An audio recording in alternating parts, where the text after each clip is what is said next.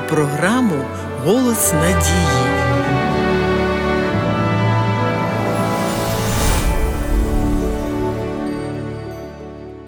Жінки за своєю природою більш чутливі та емоційніші за чоловіків. Завдяки таким жіночим особливостям вони мають здатність підтримувати відповідну сімейну атмосферу використовуючи свою емоційну складову, тоді як чоловіки переважно діють за допомогою логіки. Звичайно, не можна стверджувати, що такий розподіл відбувається завжди і всюди. Бувають різні сім'ї, але скоріш за все жінка серце сім'ї, а чоловік її мозок. Розмірковуючи про сімейне серце, розуміємо, що йдеться про почуття любові, ніжності, доброти, вміння відчувати те, що відчуває інша людина. Здатність відчувати закладена в жінці самим Богом, адже вона створена саме для емоційної і душевної підтримки свого чоловіка. І її найголовніше призначення народжувати, бути матір'ю. Тому під час своєї вагітності жіночність проявляється на кожному кроці.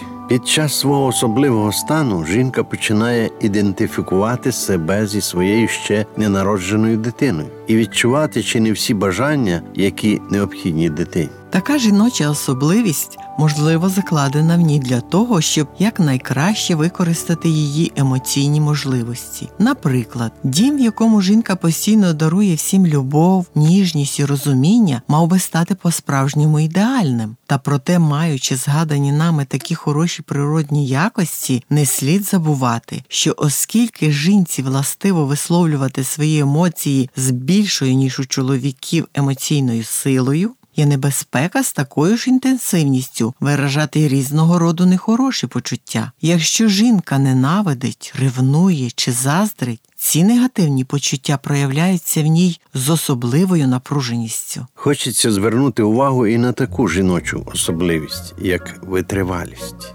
Психологічна жіноча витривалість не має меж. Володіючи природним материнським почуттям відповідальності, жінка іноді звалює на себе усі турботи по вихованню сім'ї. Вона відчуває себе відповідальною за все, що має відношення до дітей, їхній сон, харчування, здоров'я, настрій, турбується про домашні завдання, дитяче спілкування, вчителів, які навчають її дітей, та багато іншого. Добрі благородні наміри дуже часто призводять до крайнощів. Жінка монополізує свої права на дітей, практично відриває їх від свого чоловіка, але разом з тим і від їхнього батька. Мати починає звинувачувати чоловіка в тому, що він абсолютно не цікавиться вихованням їхніх спільних дітей, в той час як вона сама своєю материнською жертовністю ізолювала чоловіка від занять з ними.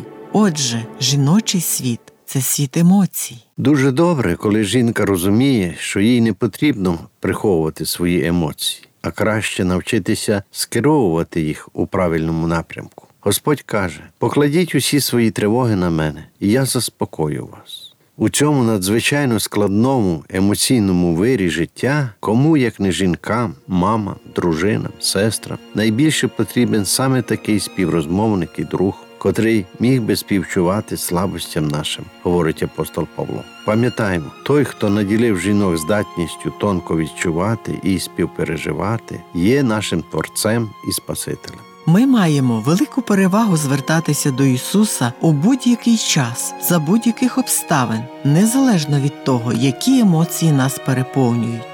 Отож, приступаємо з відвагою до престолу благодаті, двері до небесної приймальні завжди відчинені. Коли заходите у цю приймальню з молитовним проханням, чи може відвести душу, або пожалітись, поплакати, чи просто подякувати, знайте ви обов'язково будете почуті, тому що як ніхто інший, Спаситель розуміє кожного, хто приходить до нього.